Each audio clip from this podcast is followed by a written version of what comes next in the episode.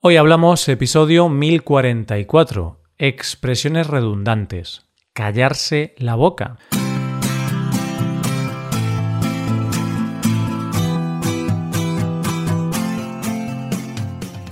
Bienvenido a Hoy Hablamos, el podcast para aprender español cada día. Ya lo sabes, publicamos nuestro podcast de lunes a viernes.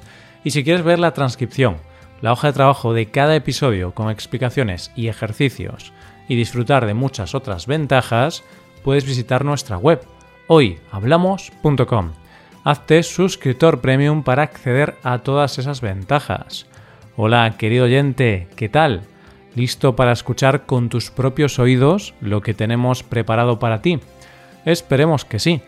En el episodio de hoy hablamos de frases o conceptos que se repiten innecesariamente y en ocasiones provocan redundancia en el concepto.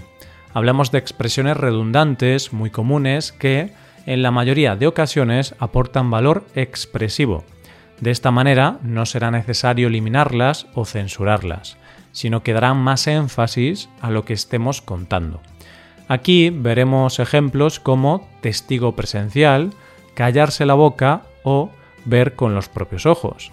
Coge lápiz y papel porque empezamos. Hoy hablamos de expresiones redundantes.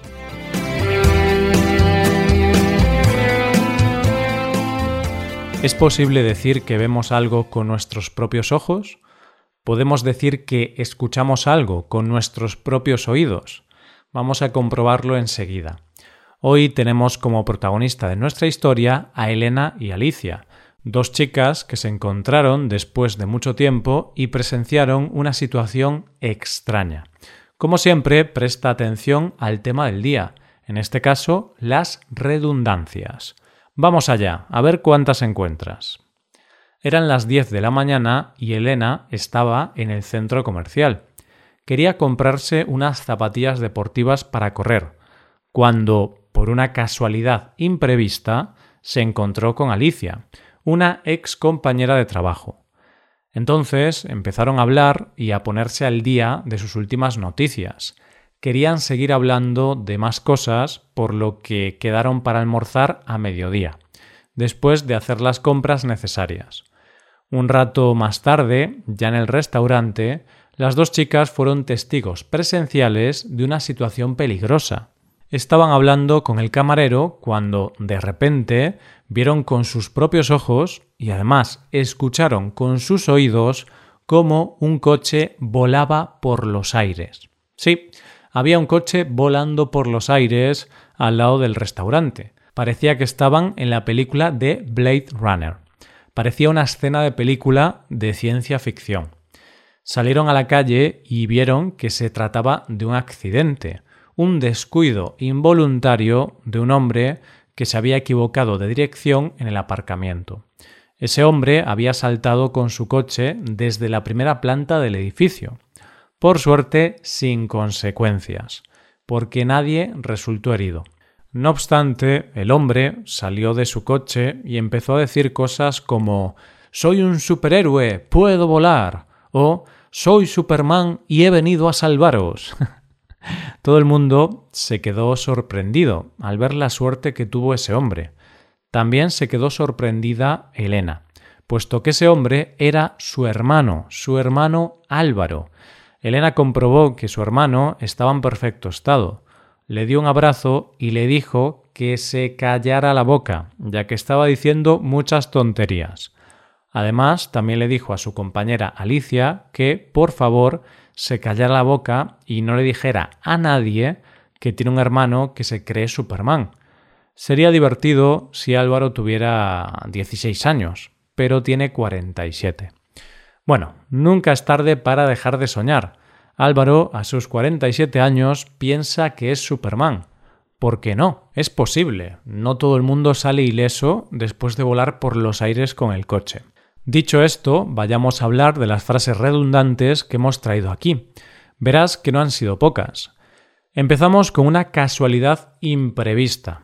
Antes decía que Elena quería comprarse unas zapatillas deportivas para correr, cuando por una casualidad imprevista se encontró con Alicia, una ex compañera de trabajo. Una casualidad imprevista. Suena raro, ¿verdad? Suena raro porque estamos ante una redundancia. Una casualidad es una combinación de circunstancias que no se pueden prever, que no se pueden evitar. Lo mismo que sucede con un imprevisto, que tampoco se puede prever. ¿Cómo podemos expresar esta idea sin caer en la redundancia? Podemos decir, por ejemplo, que Elena quería comprarse unas zapatillas deportivas para correr cuando, por casualidad, se encontró con Alicia, una ex compañera de trabajo. La segunda redundancia que nos encontramos ha sido almorzar a mediodía. Decía que Elena y Alicia querían seguir hablando un rato más, por lo que quedaron para almorzar a mediodía, después de hacer las compras que tenían pendientes. ¿Se puede almorzar a mediodía? Sí, se puede, pero es redundante y tiene una explicación. El almuerzo, en una de sus acepciones, significa comida del mediodía. En la frase almorzar a mediodía estamos diciendo que comemos la comida del mediodía a mediodía. Uf, aquí ya hay demasiada comida. Vamos a ponernos muy gordos.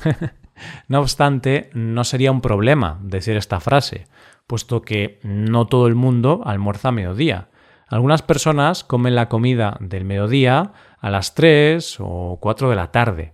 Por ejemplo, yo almuerzo a las 2 y media de la tarde, no almuerzo a las 12. Vayamos ahora a hablar de otra posible redundancia, testigo presencial.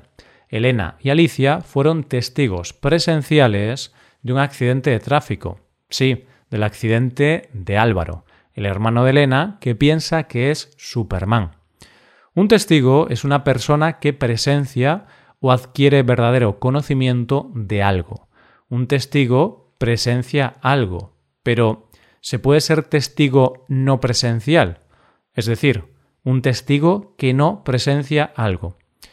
Mm, la respuesta es sí. Un testigo no presencial es aquel que declara algo que ha oído o le han contado. Por tanto, aunque suele considerarse una redundancia, parece que no lo es al 100%. No obstante, aquí aconsejamos decir, Elena y Alicia fueron testigos de un accidente de tráfico, en lugar de Elena y Alicia fueron testigos presenciales de un accidente de tráfico. Parece menos redundante. Se utiliza una palabra menos y además no deja lugar a dudas.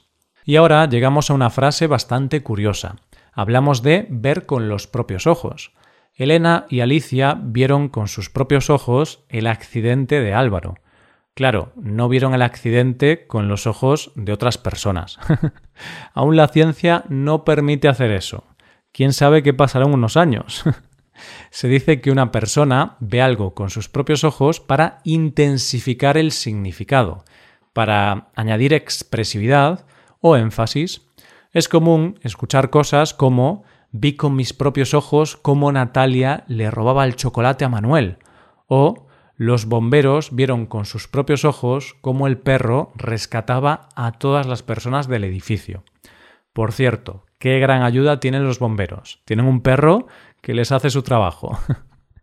y si ver algo con los propios ojos es una expresión redundante común, también lo es escuchar con los oídos. Elena y Alicia, mientras veían el accidente, también escuchaban con los oídos lo que estaba pasando. De la misma manera que antes decimos que una persona escucha con los oídos para intensificar el significado, para añadir expresividad o énfasis. Un maestro le dice a su alumno, Sofía, escucha con los oídos lo que te voy a decir, porque no te lo voy a repetir. Y un padre le dice a su hijo, escucha con los oídos, que esto que te estoy diciendo es muy importante. Pasamos ahora a la redundancia de volar por los aires. Esto es lo que hizo Álvaro. Voló por los aires con su coche por equivocarse de camino en el aparcamiento. Él voló por los aires con su coche, pero ¿se puede volar por otro lugar? Bueno, la expresión volar por los aires suele utilizarse para hablar de algo que salta con violencia o se eleva en el aire. En este caso, tampoco es necesario eliminarlo, puesto que con ella transmitimos expresividad. Es común escuchar cosas como Andrés se enfadó, tiró el móvil y voló por los aires. Podemos imaginarnos qué le pasó al pobre móvil. No creo que sobreviviera. Vamos a hablar ahora de un descuido involuntario. Sí, un descuido involuntario. Esto es lo que le pasó a Álvaro. El pobre hombre se equivocó de dirección y por un descuido involuntario voló por los aires desde la primera planta del aparcamiento. Un descuido es un olvido, una inadvertencia. Entonces, ¿es posible tener un descuido no involuntario? La respuesta es no, porque entonces no sería un descuido. Un descuido se produce de manera involuntaria. Por eso podríamos decir que Elena y Alicia vieron que se trataba de un descuido, en lugar de Elena y Alicia vieron que se trataba de un descuido involuntario. Pero bueno, me gusta la idea. Creo que la próxima vez que coma chocolate por la noche, diré que se trataba de un descuido involuntario. y ya llegamos a la última frase de hoy. Estas frases que hemos visto hoy son una pequeña representación, pero utilizamos muchísimas cuando hablamos. Así, también ganamos tiempo para pensar en lo que queremos decir. Esto sucede con la frase callarse la boca. Esto es lo que les dijo Elena a su hermano y a Alicia. Les dijo que se callaran la boca. ¿Es posible callarse la nariz? ¿Puedo callarme el ojo? Bien, evidentemente cuando nos callamos estamos cerrando la boca. No estamos diciendo ni una palabra. Estamos callándonos la boca. Sí, es una redundancia, pero al igual que las otras frases que hemos visto hoy, se utilizaría para intensificar el significado, para añadir expresividad o énfasis. De esta manera, la próxima vez que estés en España y una persona esté hablando muy fuerte en el autobús, podrás decirle algo así como ¿podría callarse la boca y hablar en voz baja? bueno, quizá es una frase muy directa, podremos seguir pensando en qué decir para no sonar tan directos. Mientras pensamos en eso, podemos revisar las expresiones que hemos visto hoy, que no han sido pocas.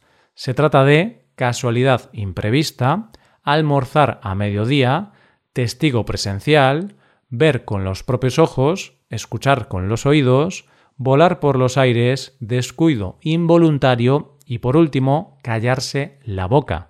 Ahora me callo la boca y empiezo a despedirme. Antes quiero recordarte que puedes hacerte suscriptor premium. De esta forma te podrás beneficiar de múltiples ventajas, como la transcripción de los episodios o la posibilidad de practicar con actividades, entre otras cosas. Así que ya lo sabes, búscanos en nuestra página web hoyhablamos.com. Muchas gracias por escucharnos. Nos vemos en el episodio de mañana, con más noticias en español. Pasa un buen día. Hasta mañana.